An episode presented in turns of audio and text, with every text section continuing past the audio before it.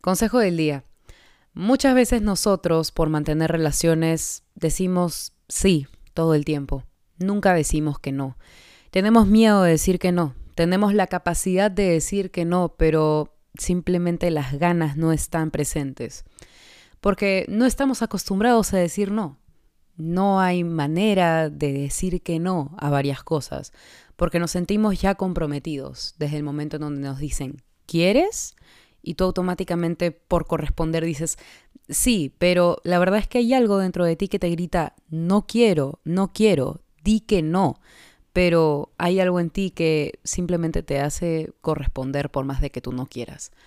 Te voy a dar un consejo para ti si es que este es tu caso actualmente o vienes repitiendo este patrón de decir que sí a todo. Muchas veces nos sentimos comprometidos, nos sentimos con miedo a decir que no. Sentimos que desde el momento uno en el que nos dicen vamos, tenemos que responder y decir que sí. Porque, bueno, tenemos miedo al rechazo de la otra persona o tenemos miedo de que haya algo que nos perjudique al decir que no. Pero si es que en tu mente tú estás consciente de que tú quieres decir que no, pero tú sientes que no deberías decir que no, déjame decirte lo siguiente. Tú tienes la capacidad de tomar las decisiones que tú quieras para tu bien y no importa si es que a lo mejor tú sientes, es que por la circunstancia no puedo decir que no, di que no.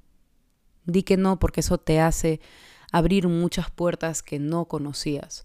Yo era la persona que siempre decía sí a todo por miedo al rechazo, por miedo a que haya algún conflicto, por miedo a que haya algún eh, desacuerdo con la otra persona que me proponía algo y yo simplemente no quería corresponder. Eh, pero luego me di cuenta de que es mejor enfrentar las cosas y decir que no, en lugar de decir sí y hacer algo que simplemente no quiero hacer. Así que te voy a decir lo siguiente, tú puedes decir que no y tienes derecho a hacerlo si es que no quieres hacer algo, si es que no quieres aceptar algo, si es que simplemente no quieres, di que no.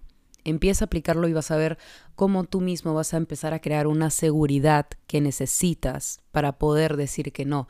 Necesitas también exponerte a los conflictos y a momentos incómodos por decir que no, pero esto es para tu propio bien y para el bien de tu salud mental y para el bien de ti mismo, porque poner límites es lo que te ayuda a seguir creciendo como ser humano. Desahuévate. Tú puedes decir que no.